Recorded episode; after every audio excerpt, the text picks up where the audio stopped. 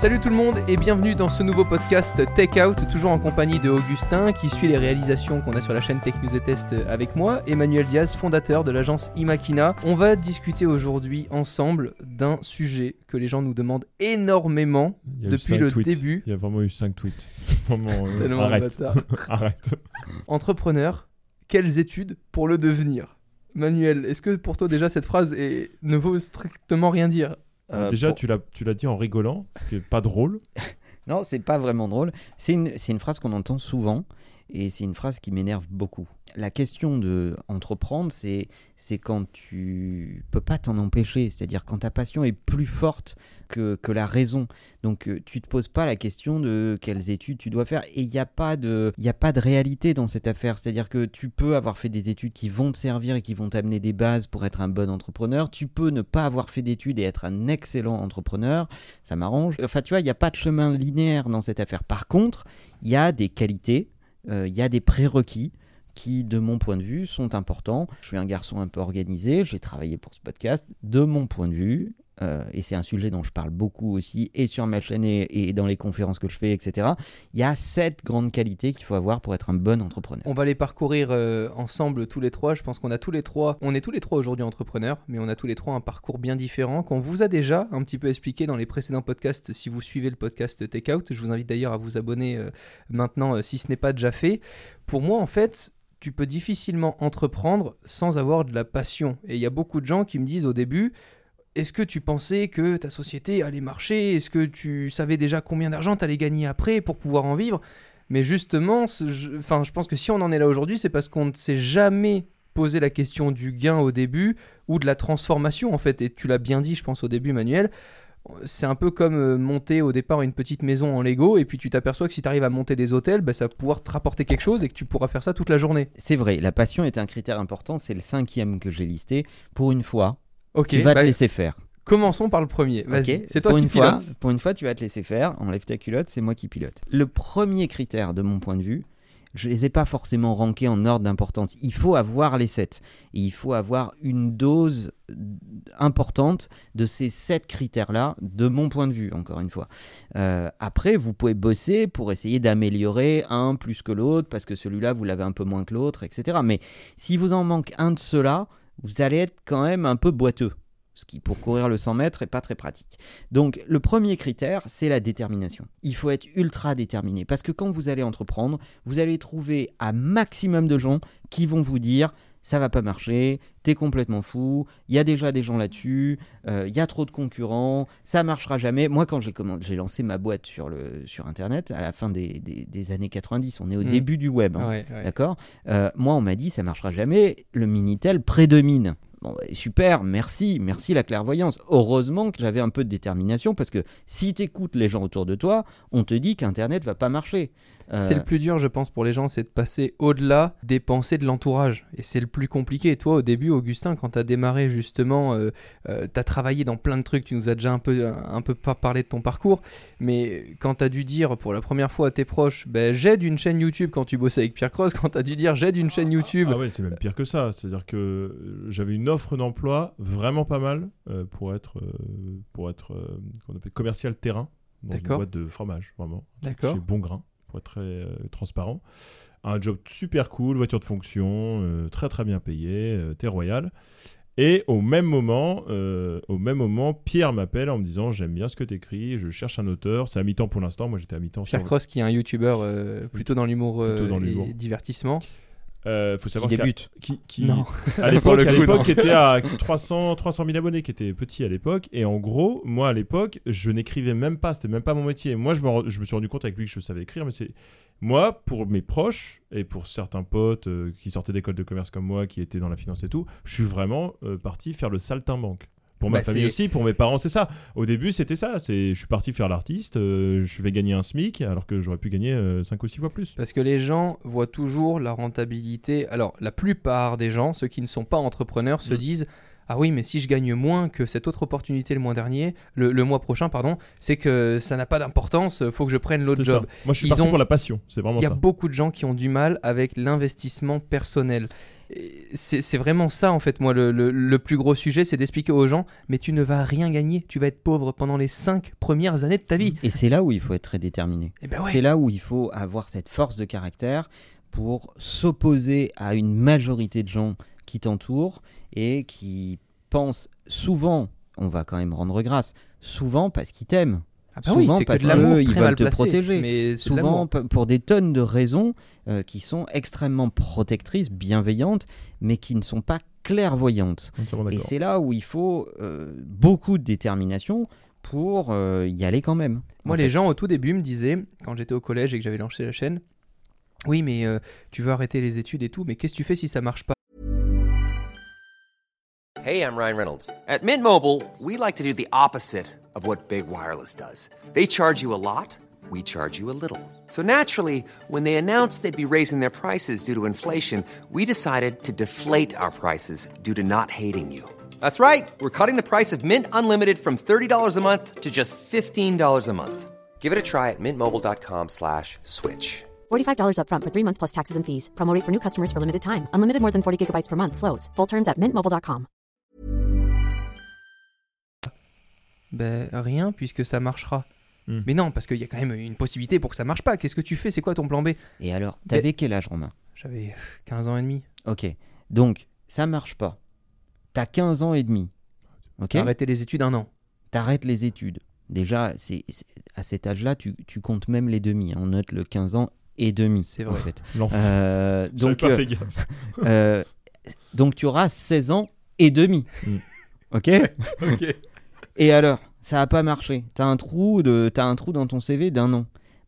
Oh, t'as À même pas de 16 ans et demi ou l'époque, hein. 17 ans, c'est bon. Il te reste du temps pour rebondir. Ça va, quoi. La vie On n'est s'arrête pas, pas. en train d'inciter les gens à Ah non, arrêter les études ou quoi que ce soit. Pour devenir astronaute, t'auras pas le choix. Même si t'es déterminé, t'as beau vouloir Évidemment. être entrepreneur, euh, Évidemment. je te conseille de continuer les études. Mais astronaute, c'est pas vraiment entrepreneur. On est d'accord. Voilà. Simplement, on essaie juste de pouvoir communiquer le mieux possible aux gens l'état d'esprit dans lequel il faut être pour être paré à ça. Et aussi de dire Avec les deux bras levés, hein, Manuel. entrepreneur, c'est pas, c'est pas, euh, ça va être dur. Il faut arrêter le brainwashing médiatique en ce moment, qui est de dire Oh, Euh, être entrepreneur, c'est trop cool. Je pars en exactement. Thaïlande, je gagne Attends, il y a 1500 un- euros par mois. c'est les nouvelles rockstars. en fait. On a un happy manager. Oh là là, c'est trop bien. Voilà. Non, ça, ça me, sincèrement, j'ai des envies de meurtre quand j'entends ça. J'ai beaucoup de mal parce que ça vend un rêve qui ne l'est pas du tout Ah, et les vrai. gens, je commence, j'ai commencé cette année un peu plus à partager des Insta Stories à 6h du matin quand j'arrive au studio à 6h du mat que tu Ouais. réveilles à 5h30 Mais du les mat. gens, ils savent pas que- que tu arrives à 6h du matin. Ouais, c'est ça et ça. Ils s'en rendent pas Les compte. gens, ils mais- pensent que. Ouais, je sais, hein, parce que je- je- les gens me parlent de toi dans ma vie. Et les gens, ils pensent que euh, tu bouffes des Kellogg's, tu regardes YouTube toute la journée, et puis quand tu as une idée, tu enregistres une vidéo, et puis tu rentres chez toi. Moi, je, je pense simplement le fait que si je travaille pendant que d'autres dorment, je prends de l'avance. Ça a été ça, toute ma vie en fait, ça a été ça. Quand les gens me disent t'es en week-end, je lui dis non, je suis le sixième jour de la semaine ou le septième jour de la semaine. Si j'ai envie de me casser un mardi, mercredi, je prends le choix de me casser un mardi, mercredi. C'est vrai. Et c'est Fais vraiment. attention avec le septième jour, parce que même Dieu s'est reposé le septième vrai, jour c'est quand vrai. même. hein, euh, important pour moi, je le rappelle. Mais bon. euh, Passons donc, à la deuxième phase. Exactement, la détermination, premier critère. Deuxième élément, la persévérance. Ah, pour moi, tu vois, j'aurais mis ça dans la même case. Et j'aimerais bien Ah savoir la vraie nuance qu'il y a entre les C'est deux. pas pareil. La détermination, ça veut dire que tu crois énormément à ton projet. La persévérance, c'est que alors que tu as décidé d'avoir euh, raison, de pas écouter les voix qui te retiennent, etc., et que tu vas rencontrer les premiers Ah obstacles, tu vas continuer. Parce que on n'apprend jamais autant que dans l'échec. Et combien d'entrepreneurs j'ai vu renoncer au premier échec Je suis désolé, tu peux pas devenir une rockstar du jour au lendemain. Le monde ne t'attend pas. Et la plus grosse erreur, c'est de D'accord. vouloir évoluer dès la première tentative. Il y a beaucoup de gens que je vois euh, faire une première tentative dans un projet et ils se disent Ah non, non, ça n'a pas marché parce que c'était pas assez bien, j'avais pas une aussi grosse caméra pour prendre un, un- un Oh, sujet que je oh connais. Et, et Exactement. ils disent Ah non, mais dès la deuxième tentative, euh, faut que j'achète une grosse caméra Moi, je vais pour faire une analogie Je vois très dégueulasse. bien de qui tu parles en plus. Je vais Ah faire non, une je parle de personne pour Ah ça. d'accord. Je J'ai vais faire personne une en tête. analogie Ah, dégueulasse, mais en enfin c'est mon job dans ce podcast. C'est c'est exactement euh, moi je dis Je la sens souvent. pas, je la sens pas. Je la sens pas du tout. Ouais, ouais, bah, Attends, on tu, va tu- laisser- tu vas voir, tu vas la sentir. C'est exactement comme, euh, comme ta première relation sexuelle. Tu n'es pas le, tu n'es pas le king de la performance à ta première relation. En général, elle est assez merdique. C'est vrai qu'il vaut Ah, mieux ça pas va. demander à la première relation sexuelle, t'en as pensé quoi? Euh, Exactement. C'était pas ouf. Vaut mieux pas le savoir. Il vaut mieux persévérer un petit peu, tu ouf. vois. Donc Le mec euh, se livre pendant. C'est vraiment pas ouf. Augustin, Augustin. Et des fois, j'ai un peu l'impression de. Quand, quand on parle d'entrepreneuriat, je vois des tonnes de mecs qui, qui ont euh, des tonnes de choses à dire, qui en parlent beaucoup, etc. Mais c'est comme les ados et la relation sexuelle, c'est-à-dire plein de gens en parlent et personne ne l'a fait. Il y a plein de gens pour donner des conseils sur comment entreprendre, alors qu'ils ne sont pas eux-mêmes entrepreneurs. Et il va vous falloir cette qualité importante qui est de persévérer, de ne pas avoir peur de parler de vos échecs. C'est assez tabou, surtout en France. Ouais. Ça l'est pas beau- ça l'est beaucoup moins dans les sociétés anglo-saxonnes, ça l'est beaucoup plus en France. Ça allait de moins en moins, je trouve. Vraiment. On progresse. Vraiment, on vraiment, progresse. On progresse. Tous les créateurs aujourd'hui commencent à montrer euh, la réalité des faits. euh, et je trouve ça super mais intéressant. plus chez les créateurs que chez les entrepreneurs, on va dire euh, classiques. Il n'y a pas de fail conference, par exemple. Ouais, Aux US, Ah, il y en a. Euh, des entrepreneurs qui viennent et qui disent bah ça j'ai complètement foiré. J'ai foiré mes recrutements. J'avais levé de l'argent j'en ai fait n'importe quoi je me suis planté Ouais, c'est- et puis c'est des etc. belles Ils- histoires, ils, ont du mal à le dire tu vois. Ils sont obligés de te storyteller le truc en disant ouais mais la conjoncture de marché a fait que j'y suis pas arrivé. Non. Et que pour les gens allez se ferme ta gueule. euh, Tu- t'es- juste été mauvais quoi c'est tout pour que les gens puissent aussi se sentir impactés par, ce qu'on explique, entrepreneur, c'est pas forcément créer euh, Facebook. Entrepreneur, c'est vouloir euh, démarrer euh, une boulangerie en levant, enfin en allant demander un prêt à une banque, en croyant Tout à son fait. projet et en ouvrant une boulangerie, puis en ouvrant une deuxième boulangerie, puis en ouvrant une troisième boulangerie, Bien puis sûr. créer, enfin voilà. bien sûr Entrepreneur, ça peut être dans plein de métiers différents. Et j'ai rencontré plein de gens justement qui me, qui me prouvaient ça, qu'il n'y avait pas que dans le numérique où il y avait des entrepreneurs, parce qu'on entend principalement parler d'entrepreneurs dans le numérique. Oui, bah parce que c'est à la mode, qu'on est la Startup Nation, Exactement, euh, et qu'on l'a, qu'on l'a marketé. Mais bon, voilà. Troisième qualité, et c'est pour moi une qualité essentielle, c'est la capacité à rêver. Alors ouais. Alors tu vois quand tu disais qu'il y a des gens qui ont plus ou moins les choses, euh, moi dans le rêve et dans le truc un peu, euh, je suis. Beaucoup Alors je vais m'expliquer. Quand je dis rêver, Ah. c'est pas euh, je vois les trucs en grand, Ah euh, etc. C'est pas la folie des grandeurs. Quand je dis rêver, c'est la capacité à changer son destin social. C'est-à-dire se servir de son projet d'entrepreneur pour, pour, comme un ascenseur social, comme quelque chose qui va te permettre de accomplir des choses que tu n'aurais pas fait autrement ou que tu n'aurais pas pu faire autrement qu'à travers cette entreprise, ce projet. Donc, ce que tu expliques plus concrètement, c'est que euh, une personne qui ne veut pas changer de milieu social, mais qui, pour le coup, veut quand même créer une entreprise qui n'est pas destinée à son milieu social, il va quand même falloir qu'il se force un minimum à rencontrer des gens différents pour mieux comprendre le milieu dans lequel il souhaite atterrir. Il faut aimer la diversité, il faut aimer euh, le, il, faut avoir profondément envie de se créer des opportunités qu'on n'aurait pas eu autrement. Et d'ailleurs, c'est pas une stat avérée, mais c'est mon feeling. Je pense que on ne réussit jamais aussi bien que euh, lorsqu'on n'a rien à perdre. C'est vrai. Je pense que, que les gens qui ont des facilités au début ont plus de choses à perdre que les gens qui n'ont rien. Ouais. C'est vrai, à méditer, t'as vu je- on, va laisser très le blanc parce ça. que hein, c'est... Non, et puis, juste un truc que j'aimerais expliquer aux gens pour, pour parce que je pense qu'ils ont plein de questions par rapport au début aussi euh, de quand j'ai démarré à entreprendre. Il y a beaucoup de gens de mon entourage que je me forçais à moins voir pour justement éviter, alors d'un, la perte de temps parce qu'ils ne correspondaient plus à ce que euh, moi j'avais dans la tête et aux rêves que je souhaitais avoir et je me suis forcé en voyageant, en allant de plus en plus sur Paris parce que je suis pas de Paris, en rencontrant des gens qui, quand j'allais discuter une demi-heure à un café, tout d'un coup, ça leur paraissait plausible, ce que j'allais raconter, ça leur paraissait tangible, ils commençaient à me poser des questions et j'évoluais concrètement. Parce que quand tu restes dans... Surtout quand t'es jeune, enfin tu vois, je t'ai cité 15 ans et demi, excuse-moi, moi mes potes, euh, ils voulaient qu'une chose, c'était sortir, boire des verres, des coups, euh, dépenser 500 balles dans une bouteille de champagne pour faire une Insta Story. Je n'ai jamais rêvé de ça. Euh, Moi, je rêvais simplement d'une chose, c'était d'avoir des studios, de pouvoir faire des trucs, de vendre, de... Enfin, moi, mon rêve à 15 ans et demi, c'était de comprendre comment on faisait un devis. Tu vois, pour t'expliquer un peu le truc. Donc, il y avait un écart et je me suis forcé à aller justement vers d'autres Bah, types de depuis, t'as personnes. compris. hein. Depuis, j'ai bien. Ah ouais, là, j'ai j'ai compris, ouais. c'est bon. Augustin, Ah t'as dû voulais- changer toi de milieu social un petit peu? Moi, c'est un peu bizarre. C'est, c'est... oh, je vais pas vous faire mon histoire Comme par familiale. hein. Je vais pas faire mon histoire familiale, mais euh, moi, j'ai, j'ai fait un peu tout à retardement, en fait. hein, si tu fais un peu mon parcours, c'est-à-dire que je me suis rendu compte très tard. Je me suis trop forcé à Un vouloir. Oh là là, j'ai trop voulu avoir un parcours classique. Ah, moi, j'aime pas dire vraiment que je suis entrepreneur. J'ai du mal à me le dire. Je, je, je Et pourtant, tu l'es. Euh, Pourtant, tu je le fais suis. des factures tous les mois, Voilà. t'as des missions différentes, ça. t'es entrepreneur. Mais j'ai quand même du mal à me dire que je suis entrepreneur.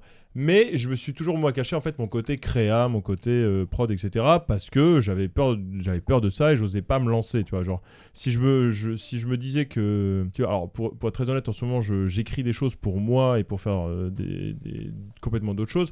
Ça m'a permis d'évoluer parce que je me suis rendu compte que les, les objectifs que je me fixais étaient un truc euh, juste parce que je traînais avec des gens qui me disaient Réalisable. Voilà. C'est ça. pas forcément réalisable. Non, non, je, je, je m'étais mis dans une ligne en me disant c'est ça que je veux faire. euh, ce que tu veux faire là, c'est débile, c'est du crade, ça marchera jamais, euh, tu gagneras jamais ta vie, euh, tu te feras chier, Je euh, tu seras triste. euh, voilà. Et à retardement, j'ai dit bah non, c'est pas ça. Quatrième qualité, Quatrième qualité. la générosité.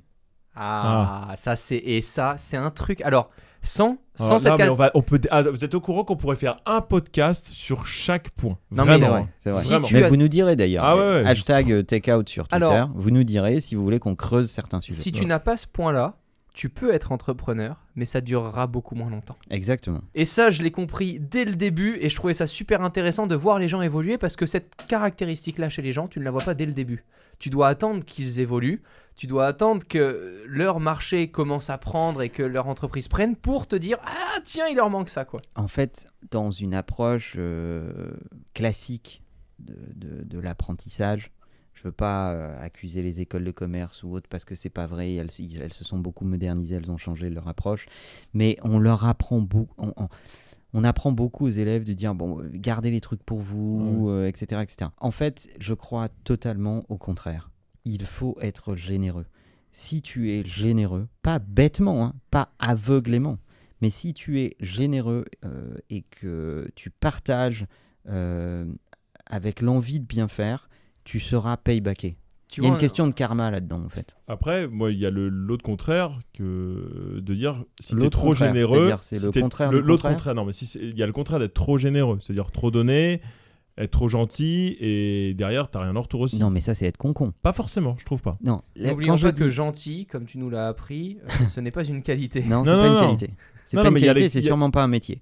C'est sûr, mais il y a Euh, le donc, contraire euh, aussi. Euh, il faut être généreux dans le sens où euh, quand quelqu'un te demande un coup de main et que tu sens que c'est sincère euh, et que tu peux le donner et que ça ne va rien t'enlever de le donner, ben donne-le. Et ensuite, juge. Tu verras ceux qui te le rendent, ceux qui sont fidèles et reconnaissants, de ceux qui ne le sont pas. Au final, en étant généreux, tu deviens clairvoyant. Au début, j'ai très utilisé la méthode parce que j'étais un petit peu con-con. J'étais au-delà du Mhm. généreux. Je donnais beaucoup à beaucoup de gens. Mais ça m'a permis très rapidement de savoir à qui je devais continuer de donner. Voilà, d'avoir du qui- discernement. Exactement. Et dans mon entourage, on me disait Oui, tu parles trop, tu dis tout. Mais je dis Mais c'est génial. Je leur fais croire que je dis tout.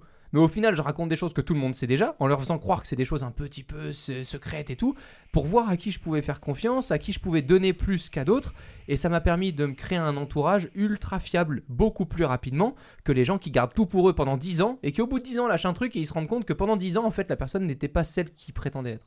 Ça t'empêche pas, tu vois, aujourd'hui, il y a un exemple récent qu'on citera pas, d'être généreux avec des gens, de partager des idées et te rendre compte que finalement tu peux pas leur faire confiance. Oui, C'est-à-dire que ça, même si tu sais à quel point c'est cool d'être généreux, mais que Et je pense à personne, hein, vraiment, hein, quand tu me dis ce genre de truc-là. bah, euh, je peux te le dire en off, hein, Arrête, mais euh, Si, si, si, on pense à deux, trois personnes. Il, Non. faut être, il, faut, il, faut, il faut être clair. en fait, il est. Tu vas être généreux et ça va te permettre, un, de te sentir bien, mhm, deux, d'être clairvoyant et Sur de, certaines personnes. Et de, et de apprécier ceux qui sont capables d'être à la hauteur de cette générosité et ceux qui ne le sont pas.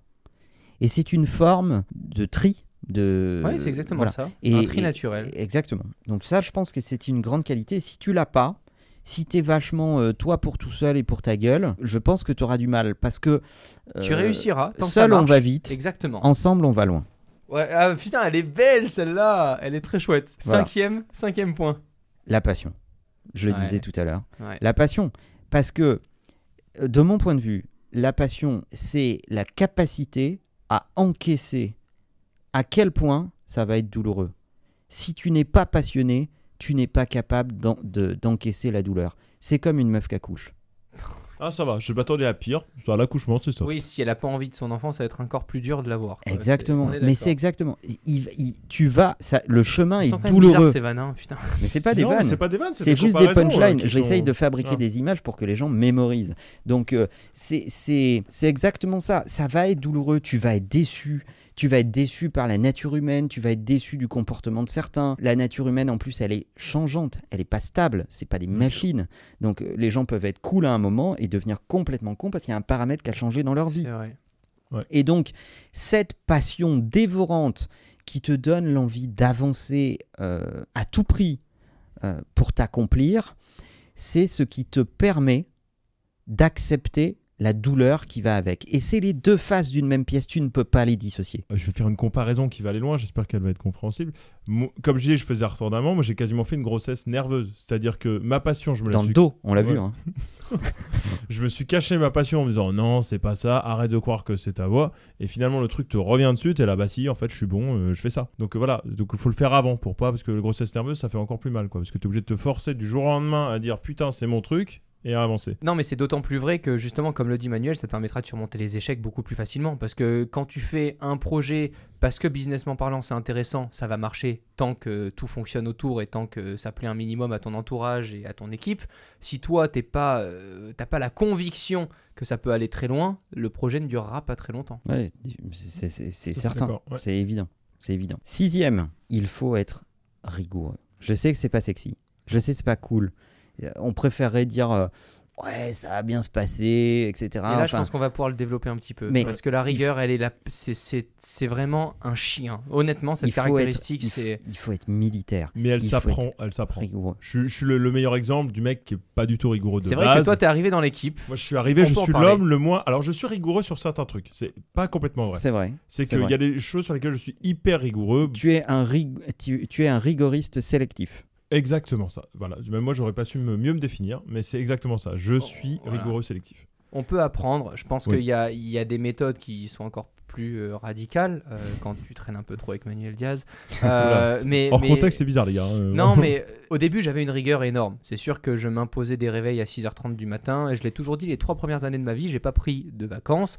Et j'étais réveillé entre 6h du matin et 2h du matin. Je dormais vraiment très peu, mais exprès pour en chier, pour le faire le plus possible et pour emmagasiner le plus possible d'informations. Je voulais tout savoir avant tout le monde. Je voulais tout faire, tout comprendre pour le maîtriser au mieux. Et c'est une rigueur que les gens ont parfois par phase. Et c'est le plus dangereux. Parce que quand tu as des phases, tu vas te dire Ah bah là, tout le monde est en vacances, là ils sont en week-end, je peux me permettre de. Erreur Parce que tu perds du temps avec eux. Pendant que les autres perdent du temps, tu perds du temps avec eux. Alors que si ta passion entraîne une rigueur, tu peux, n'importe quelle heure, n'importe quel moment, continuer d'apprendre et de faire euh, ce qui te berce depuis le début. La question est très simple. Comment tu crées un avantage concurrentiel? Si tu veux être choisi, être meilleur, être différent de la compétition, avoir euh, le petit truc en plus, etc., alors il faut que tu fournisses l'effort pendant que les autres font autre chose.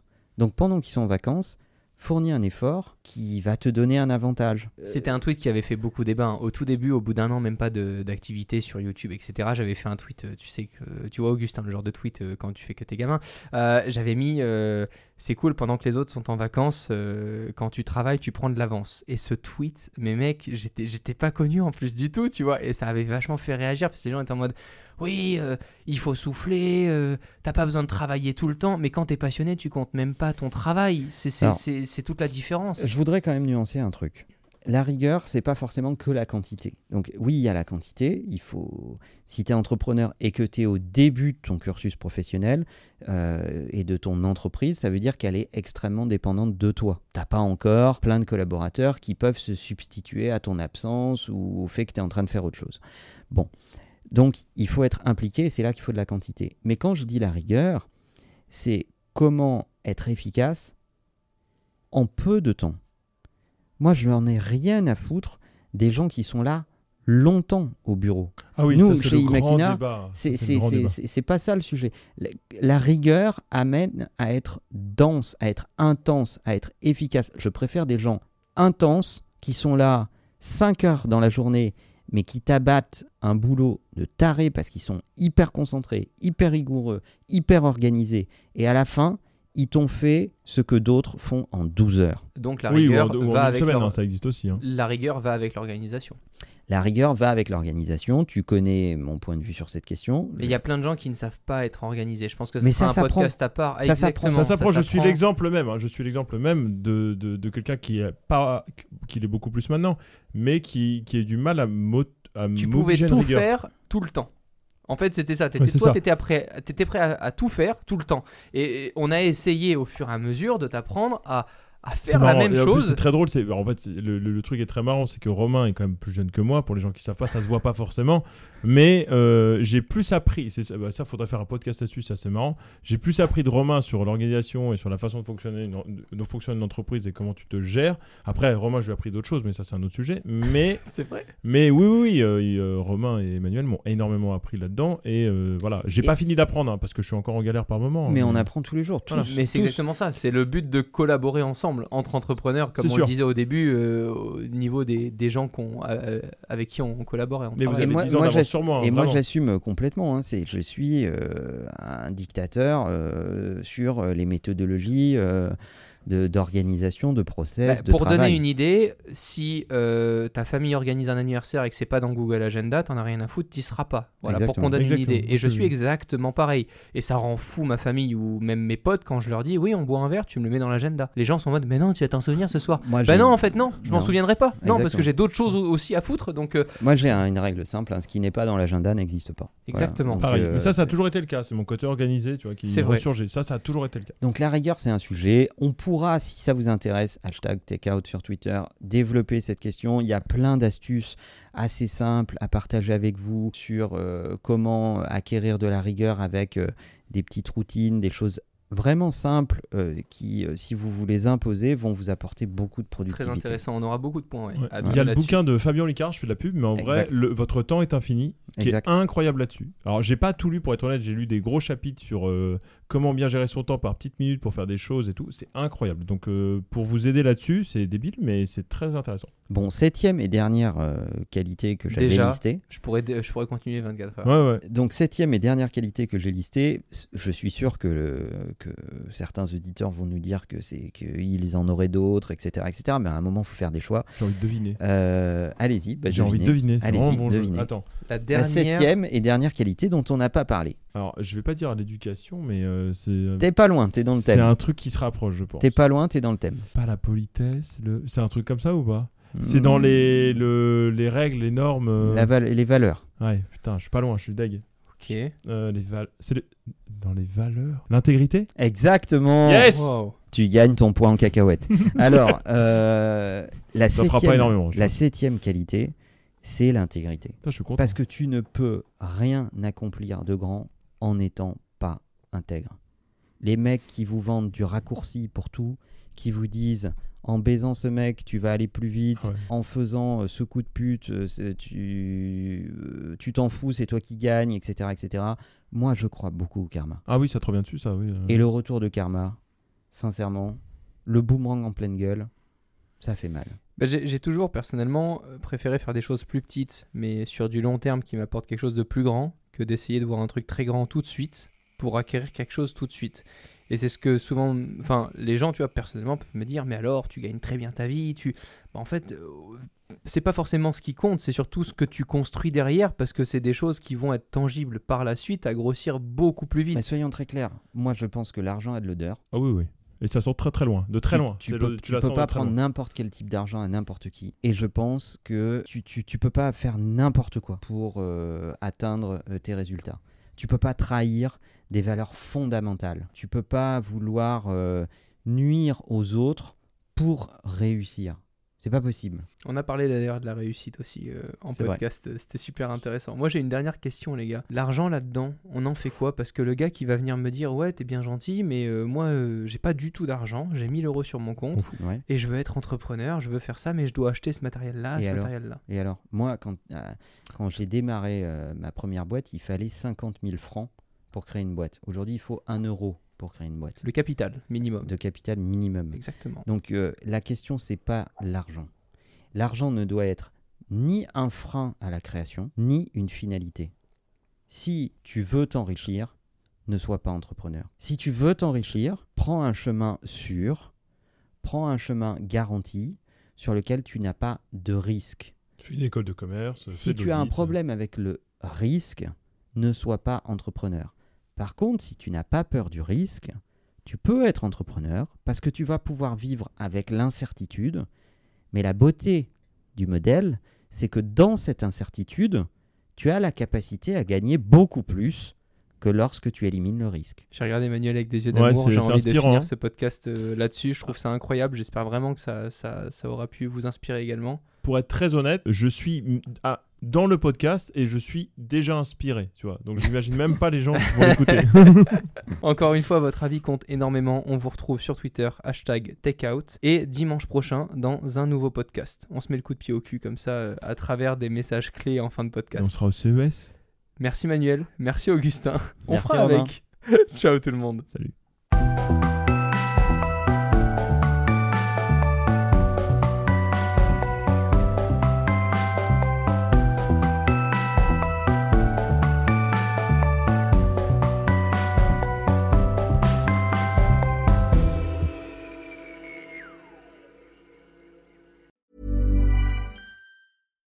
When you make decisions for your company, you look for the no brainers. And if you have a lot of mailing to do, stamps.com is the ultimate no brainer. It streamlines your processes to make your business more efficient, which makes you less busy.